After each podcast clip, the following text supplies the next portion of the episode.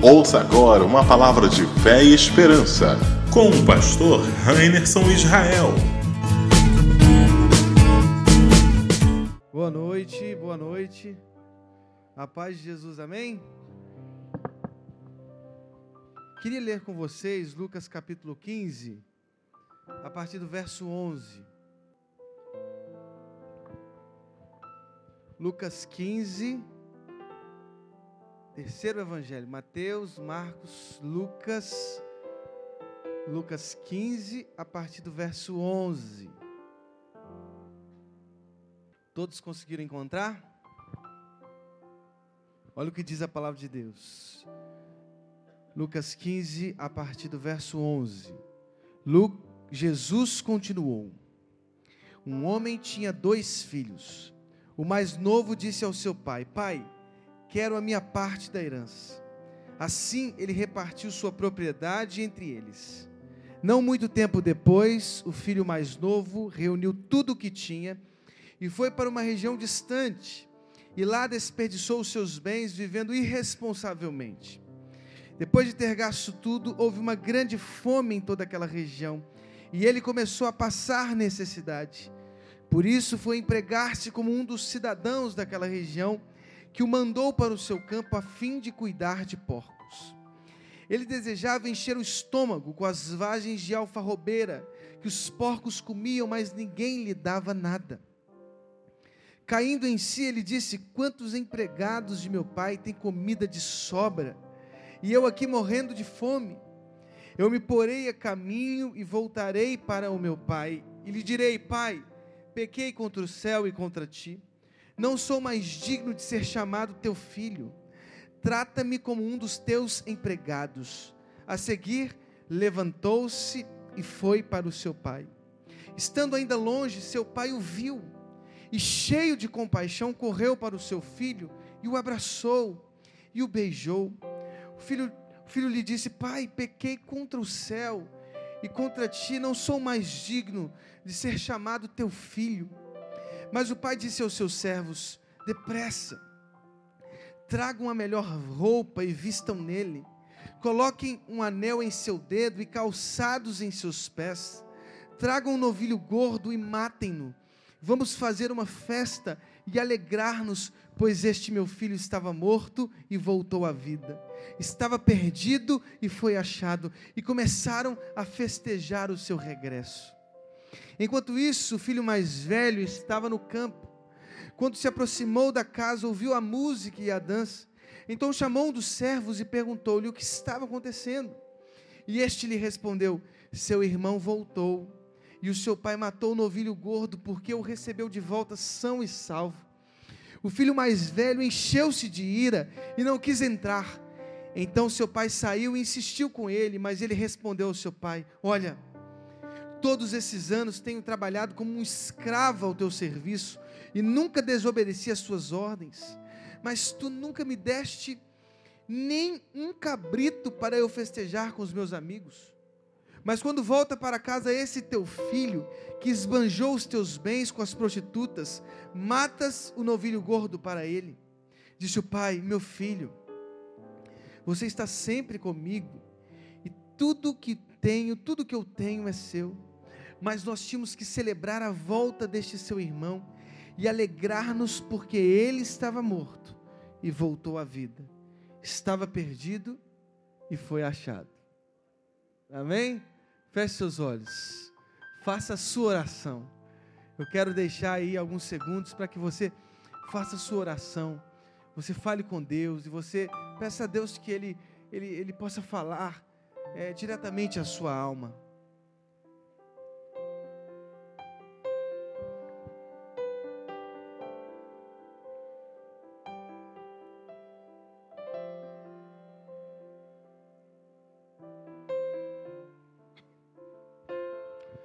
Senhor, ouça as nossas orações. Nós queremos ouvir a tua voz. Nós queremos ouvir a tua voz. No nome de Jesus. Amém. Esse texto é um texto que muitas vezes ele é explorado segundo a ótica dos filhos. Sempre quando a gente está lendo esse texto, a gente está pensando um pouco naquele filho é, que se perdeu, que pediu toda a sua herança e partiu para uma terra distante. Porque a biografia desse desse filho mais novo é muito parecida com as nossas próprias biografias. É aquele filho que diz assim: Ah, me dá toda a herança. Quero viver a minha vida é, sem instituições que me digam o que fazer. Eu não preciso de autoridade sobre mim. Eu quero viver a minha vida. E aí nós, assumindo essa, entre aspas, liberdade, às vezes nos encontramos com o pior de nós mesmos. Foi o caso desse filho mais novo. Ou às vezes esse texto ele é lido a partir do filho mais velho que ficou. É o filho mais velho que ficou e que se sentia um escravo em seu próprio lar. Eu queria propor aqui uma leitura que pensasse um pouco a imagem do próprio pai desse texto. Não que a gente vai se esquecer do filho mais novo, é o filho pródigo ou o filho mais velho, não. Mas pensar sobre o pai à luz de cada acontecimento desse texto. E a pergunta que nos conduzirá na interpretação desse texto é: quem é Deus? Quem é Deus? Nós estamos diante do maior manual de teologia. Maior manual de teologia. As parábolas. As parábolas são a expressão viva do pensamento de Jesus, do coração de Jesus. Como diz um autor chamado Joaquim Jeremias, quando nós lemos as parábolas de Jesus, é quase que estivéssemos ouvindo a própria voz do Mestre. É como se Jesus tivesse inaugurado esse tipo de literatura, de gênero literário, as parábolas. Ou seja, quando nós lemos as parábolas, nós estamos ouvindo a própria voz de Jesus, a ipsíssima vox, a voz verdadeira de Jesus. Todas as vezes que nós lemos as parábolas, nós, estamos, nós temos a sensação de estarmos no monte, ouvindo a própria voz do Mestre. Eu disse que a pergunta que nos conduzirá é a pergunta: quem é Deus? Porque aqui nós temos uma resposta clara do caráter de Deus. Nós estamos tão preocupados em, em conteúdos enciclopedistas de Deus, como se Deus fosse um corpo que pudesse ser dissecado e percebido anatomicamente, que a gente se esquece dos traços tenros e carinhosos do próprio Deus. E esse texto, essa parábola, nos ajuda a compreender a face de Deus a partir do que Jesus sempre pensou sobre ele. Quem é Deus? Alguns disseram: Deus, Deus é uma neurose infantil. Deus é uma neurose infantil. Deus é um é um subproduto, a religião é um subproduto de uma classe explorada. Deus é a projeção da nossa própria alma. No fundo, Deus não nos fez. Nós que fizemos Deus a nossa imagem e semelhança. Sempre estamos tentando responder à pergunta: quem é Deus? E normalmente, sejam as críticas, ou sejam até as construções conservadoras sobre Deus, não conseguem dizer e responder esta pergunta como Jesus respondeu através dessa parábola. Por isso, essa parábola é muito importante, porque ela nos ajuda a compreender quem Deus é, qual é a face desse Deus que se revela a nós. desse Deus que se apresenta a nós na viração do dia.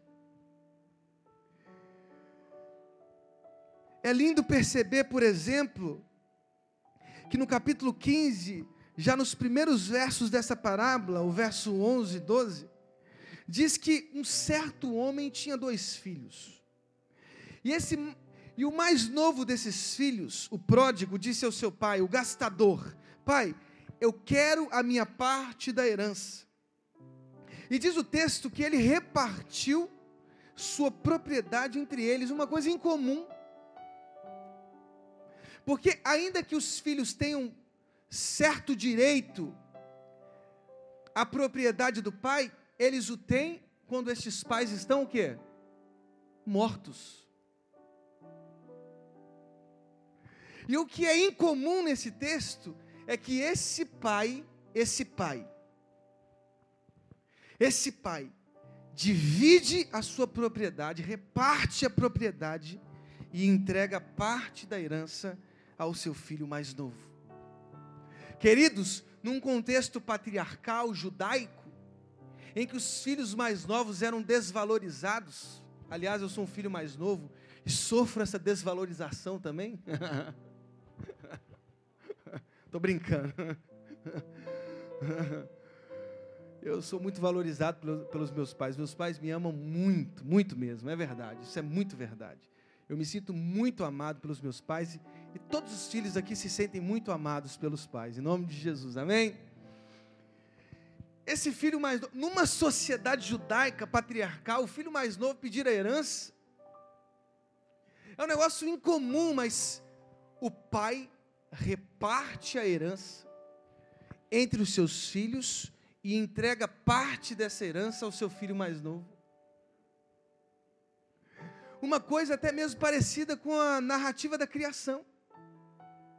Deus cria o homem, Deus cria a mulher e os coloca sobre um jardim de delícias, de flores, arbustos, animais, e os homens e o homem e a mulher estão ali livres para escolher. E é inquietante, por exemplo, ver que naquele jardim tinha uma árvore do conhecimento do bem e do mal. É interessante perceber que essa narrativa se assemelha à da criação, porque aqui nós observamos a mesma liberdade que Deus ofereceu aos primeiros homens. Deus plantou um jardim, colocou os homens sobre esse jardim e os deu liberdade.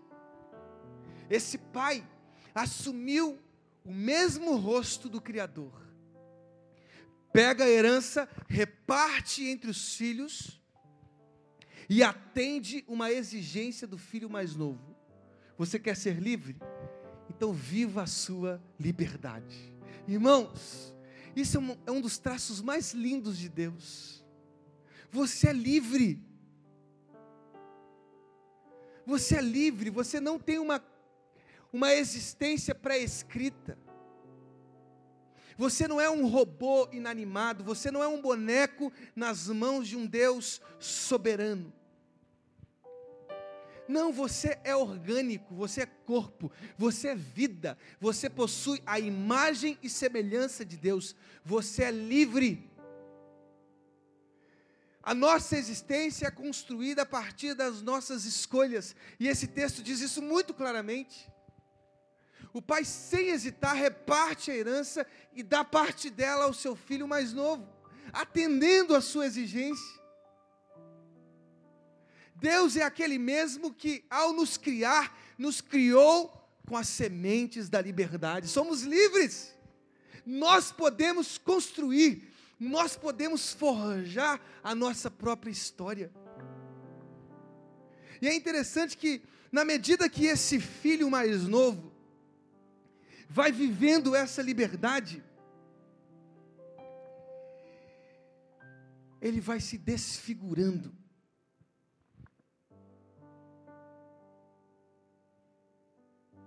Ele pede parte da herança e diz assim: Eu vou para bem distante.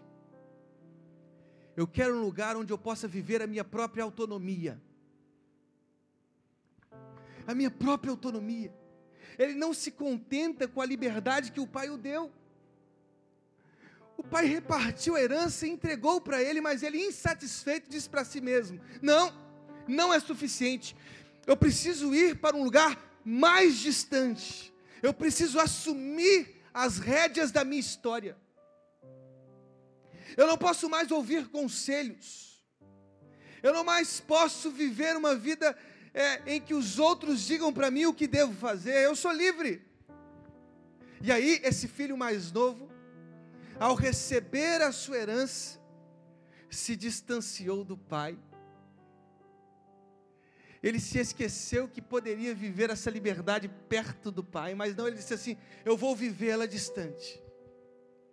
Eu não quero instituições que regrem a minha vida, eu não quero vozes paternas ou maternas que digam para mim o que fazer, eu quero a minha liberdade, eu quero gastar os meus bens, e diz o texto que ele gastou dissolutamente. Ele quis viver todas as implicações dessa certa liberdade que ele formulou em sua própria cabeça. E diz o texto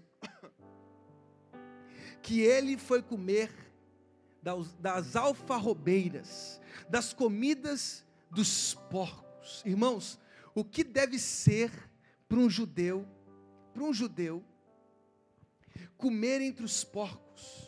É quase que torcer para o Flamengo, é a pior condição da existência. Estou brincando, irmãos. É só uma brincadeira porque eu sou atleticano, mineiro, então pensa numa condição terrível comer com os porcos talvez seja o cenário pior de uma, de uma existência percebida ao olhar dos judeus. Sabe quando nós nos distanciamos tanto de Deus que chegamos aos cenários mais horríveis da nossa existência? Assumimos a nossa autonomia essa sensação falsa de uma certa liberdade e as nossas escolhas vão gerando em nós o pior de nós mesmos. O pior de nós mesmos. Ainda assim, irmãos, ainda assim Deus permite a liberdade. Quando você vai ler Romanos capítulo 1, diz que Deus os entregou às próprias concupiscências porque eles trocaram o lugar do Criador por criaturas. Eles fizeram uma escolha, diz Romanos 1, o apóstolo Paulo dizendo. Vocês trocaram o lugar do Criador e, e colocaram neste lugar a criatura. Então diz o texto: e Deus os entregou às suas próprias concupiscências. Deus assumiu em sua criação Deus aceitou e por isso criou seres humanos dotados de razão e de liberdade. Vivam as suas escolhas. Vivam a liberdade. Vocês não são bonecos insuflados, marionetes nas mãos de um Deus frio, sem razão, sem amor, não.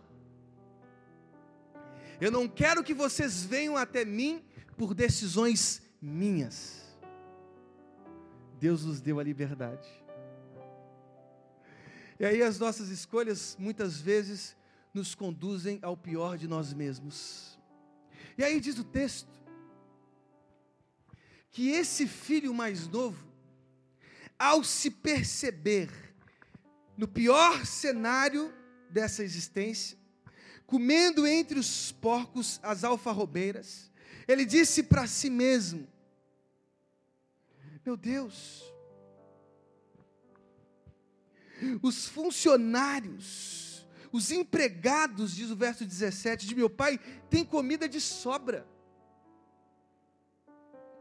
E eu aqui morrendo de fome, diz ele: Eu me porei a caminho e voltarei para o meu pai e lhe direi: Pai, pequei contra o céu e contra ti. Não sou mais digno de ser chamado teu filho trata-me como um dos teus empregados. Sabe por que o pai permite a nossa liberdade?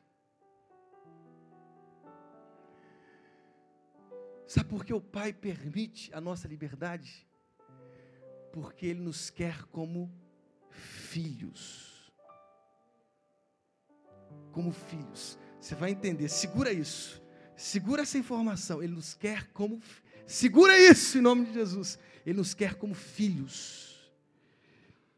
Ao se encontrar com o pior de nós mesmos, não temos onde ancorar as nossas as nossas vidas, os nossos corações, as nossas cabeças. Quando experimentamos o pior de nós mesmos, não há cenários de esperança. E aí, quando o ser humano encontra-se com o pior de si, ele cai em si e diz para si mesmo: pequei contra o céu, pequei contra o meu pai, eu preciso voltar, porque até mesmo os funcionários que trabalham lá de forma regrada, cumprindo um certo horário de trabalho, recebendo né, salários, eles comem melhor do que eu? Não, eu não posso, eu não posso continuar aqui entre os porcos comendo alfarrobeiras, eu preciso voltar. E o que me impressiona nesse texto é que esse filho mais novo prepara um dos mais brilhantes discursos teológicos. Ele diz assim humildemente: Pai, pequei contra o céu e pequei contra ti.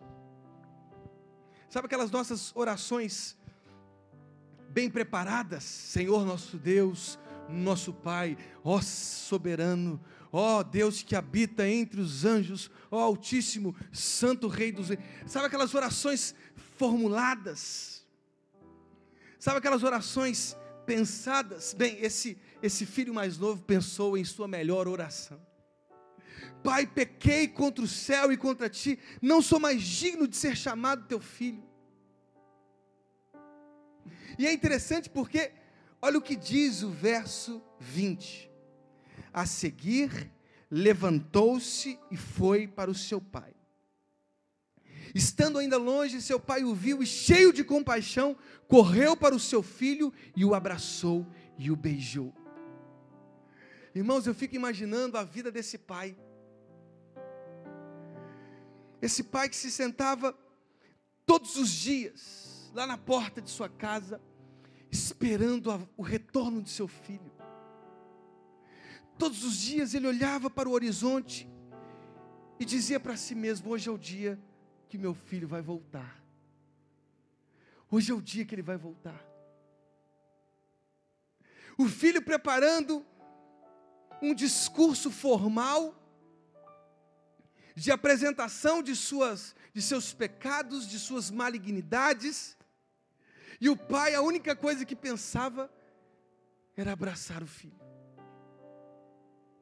O filho preparou o discurso e quando ele estava pronto, escrito num papel, ele disse assim: Agora eu vou. E ele partiu. E ele partiu em direção à casa de seu pai, porque ele sabia, ele tinha consciência, que o seu pai o poria entre os empregados. Ele tinha consciência disso. Bem, entre os empregados eu comerei melhor, mais do que aqui onde estou. E ele foi, foi, certo de que encontraria um pai que anotava os seus pecados que anotava os seus erros, que anotava os seus distanciamentos, que anotava as suas crises, em busca de vingá-las num próximo encontro. E aí, diz a palavra de Deus, que quando esse pai avistou o filho, ele correu. Ele correu cheio de compaixão, ele correu. Ele correu para o seu filho. E ele abraçou o seu filho, ele beijou o seu filho. Queridos, o encontro que Jesus vai narrando nessa parábola é um encontro mais forte do que aquele de Jacó com Esaú. Mais forte da, do que aquele do, do apóstolo, Paulo, apóstolo Paulo com os anciãos de Éfeso. É um encontro extraordinário daquele pai que sentiu saudade, que sentiu saudade do abraço do filho, do cheiro do filho, que sentiu saudade do olhar do filho, do sorriso do filho, porque quem é pai aqui sabe, tudo isso nos fascina. O olhar dos nossos filhos, o, o sorriso dos nossos filhos, a brincadeira dos nossos filhos, tudo, tudo nos atrai. O pai é atraído para o filho. E aí o filho com um discurso pronto, o pai corre e cheio de compaixão, o abraça e o beija. E aí o filho diz: Pai, pequei contra o céu e contra ti, não sou mais digno de ser chamado teu filho. Mas o pai disse aos seus servos, interrompendo a fala do filho, porque não lhe interessava a fala do filho. Não lhe interessava o discurso pronto do filho. Não lhe interessava as justificativas pelo distanciamento que esse filho assumiu. Não lhe interessava os gastos que esse filho teve nessas terras longínquas, não lhe interessava. Os casos com as prostitutas que ele teve, não lhe interessava. As bebidas, as drogas, os vícios que ele foi assumindo ao longo desse distanciamento, não lhe interessava absolutamente nada. O pai não tinha escrito nenhum de seus pecados. Esse pai simplesmente todos os dias, na sacada de sua casa, olhava para o, para o horizonte dizendo: Hoje é o dia do retorno do meu filho, e aquele dia foi o dia.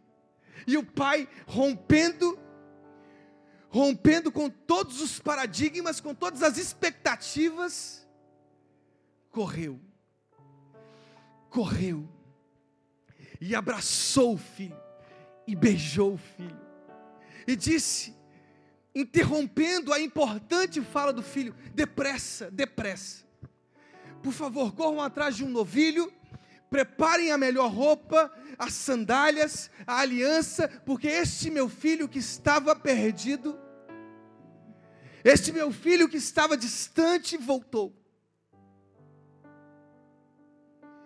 E a minha maior busca, a minha maior intenção é fazer com que este filho que estava longe, que estava distante, que estava perdido, que estava desfigurado pela violência da vida, pela violência da existência, tornasse como ele era, como ele sempre foi projetado para ser, um filho. Um filho. Corra atrás do novilho. Mate esse novilho, vamos fazer um churrasco logo. A melhor roupa. Qual é a melhor roupa? Por favor, separem essa melhor roupa. Tragam a aliança, a aliança dessa autoridade de filho, essa aliança que o identifica entre os servos como filho. Traga tudo, traga, por favor, nós vamos comemorar. Este meu filho que estava perdido voltou.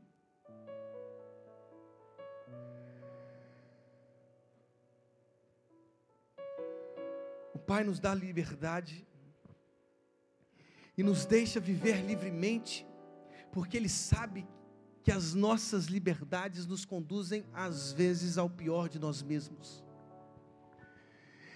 E ao encontrarmos conosco mesmos, nesse pior cenário que essa existência pode nos dar, nós caímos em nós mesmos. Cair em si. E quando nos percebemos fracos, frágeis e dependentes, aí nós dizemos para nós: não, não, não é possível não é possível viver esse tipo de liberdade. Eu preciso viver uma liberdade dos braços do Pai. Eu vou voltar, eu vou voltar. E o, e o pai, ao ver, corre, abraça, beija e diz assim: Eu sempre esperei por esse dia. Eu sempre esperei por esse dia. E aí o que diz o verso 28? O filho mais velho encheu-se de ira e não quis entrar. Então seu pai saiu e insistiu com ele. Mas ele respondeu ao seu pai: Olha, todos esses anos tenho trabalhado como escravo, como escravo ao teu serviço, e nunca desobedeci às tuas ordens, mas tu nunca me deste nem um cabrito para eu festejar com os meus amigos. Mas quando volta para casa esse teu filho, que esbanjou os teus bens com as prostitutas, matas o novilho gordo para ele. Queridos, que forte essa expressão. O filho mais velho, mesmo em casa, não se sentia filho. Não se sentia. Sentia-se como um escravo que deveria ser assalariado. Porque se não houvesse salário, não tinha significado o que ele estava vivendo ali. Era mais um filho que não queria estar na casa do pai. Ele só ficou na casa do pai por causa dos benefícios. Do, dos benefícios que estar na casa do pai oferece. Não, estar na casa do pai é muito prestígio. As pessoas me aplaudirão, as pessoas me reconhecerão. As pessoas me reconhecerão nas praças públicas, elas curtirão as minhas redes sociais, elas falarão o meu nome. Eu preciso estar na casa do Pai porque é um lugar prestigioso, é um lugar de holofotes, é um lugar de luzes. Eu preciso estar na casa do Pai porque é um lugar em que eu consigo sustentar os meus vícios. Eu consigo sustentar os meus orgulhos. O filho mais velho estava lá na casa do pai e ele se encheu de ira. E ele assumiu a sua condição de escravo. Ele disse assim: Tenho trabalhado todos esses anos como um escravo ao teu serviço e nunca desobedeci às tuas ordens. É interessante que às vezes alguns moralistas se sentem, porque cumprem ordens, merecedores dos braços tenros do Pai. Se esquecem que os braços de Deus estão sempre estendidos para nós, não por causa das nossas realizações morais, dos nossos acertos, mas porque graciosamente Deus quis estender as nossas mãos, estender as suas mãos para todos nós. E era tão e era tão distante a sensação que esse filho tinha de seu pai, que quando ele se referiu ao seu irmão, ele disse assim: Este seu filho, que esbanjou os teus bens com as prostitutas, teu filho, teus bens, teu filho, teus bens, nada era dele. Nada era dele, nem o irmão, nem os bens, nada era dele. E mais uma vez somos convidados a perceber quem Deus é. Quem é Deus? Será que Deus é um opressor das nossas consciências?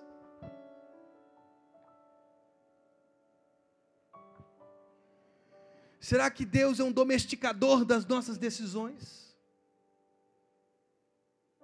E aí, no verso 31, disse o pai, finalizando esta parábola que ensina um pouco mais sobre Deus: Meu filho. Não é forte isso, irmãos?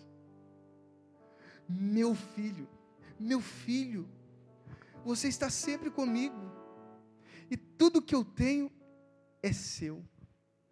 Tudo o que eu tenho é seu. Tudo que eu tenho é seu. Mas nós tínhamos que celebrar a volta deste seu irmão. Deste seu irmão. E alegrar-nos porque ele estava morto e voltou à vida. Estava perdido e foi achado.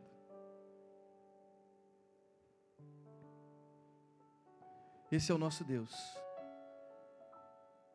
Esse é o nosso Deus.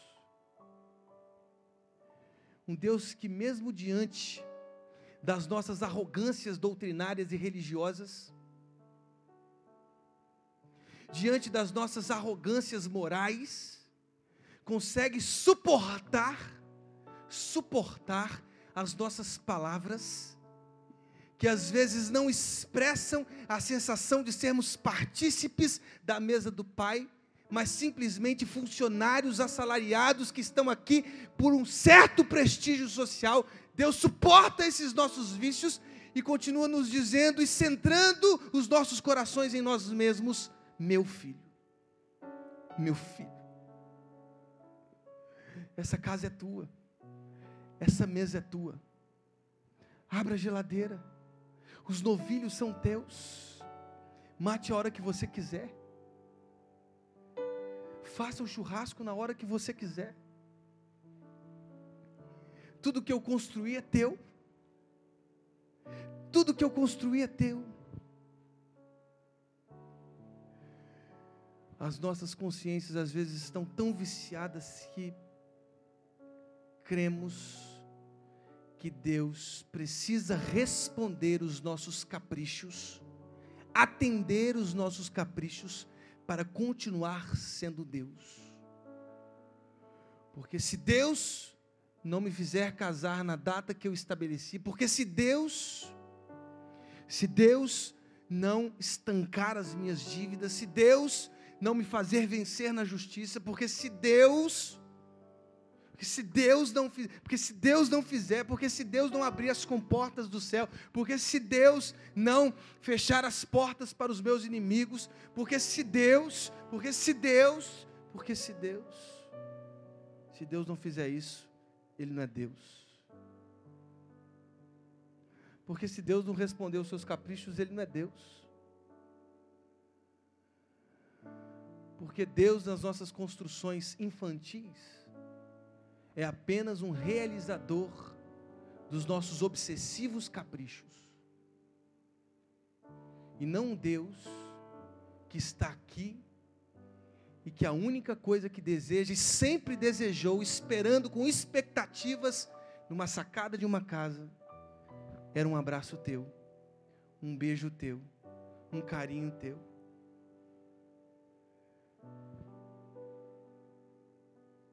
Com quem Deus se parece. Deus continua nos esperando na sacada de nossas casas, de nossa casa. Deus continua nos esperando nessa casa, na sacada de nossa casa, com um olhar de esperança, com grande expectativa, para nos abraçar, porque a coisa que mais interessa a Deus é fazer de nós não filhos distantes, nem escravos perto, mas filhos que se alegram ao receber um abraço de Deus. O que a gente mais precisa é de um abraço de Deus, é de estar com Ele na viração de cada dia. Se eu vou ter um carro XYZ, isso pouco importa se eu vou ter uma casa na praia ou não, se eu vou ter um título X, Y, Z ou não, se eu vou fazer certas viagens que outro fulano fez, isso não importa. O que nos deve fazer chorar e se alegrar nesse mix de emoções dos que vivem na casa de Deus é o seu abraço. Se você busca outra coisa, você está buscando um Deus errado. Você construiu uma imagem e você é um idólatra. Hoje é dia de nós quebrarmos as nossas imagens corruptas, viciadas, e abraçarmos um Deus que, que sempre ser Pai, ser amado e amar, porque Deus amou o mundo de tal maneira que enviou o seu único Filho para que todo aquele que nele crê não pereça, mas tenha uma vida eterna. Deus sacrificou o seu único filho para que ele deixasse de ser único. Deus quer mais filhos. Além de Jesus, você. Além de Jesus, você. Essa é a sua vocação. Ser o filho tão esperado do Pai. Feche seus olhos. Senhor, muito obrigado por essa noite. Que o Senhor nos leve para as nossas casas conscientes de que somos os teus filhos. Os teus filhos, não somos servos. Não somos aqueles gastadores irresponsáveis que às vezes nos tornamos pelas nossas próprias decisões. Não. O Senhor nos fez filhos, filhos. Nós queremos te amar, Deus. Nós queremos ser amados por ti. E é o que nós te pedimos, Deus, no nome de Jesus. Amém.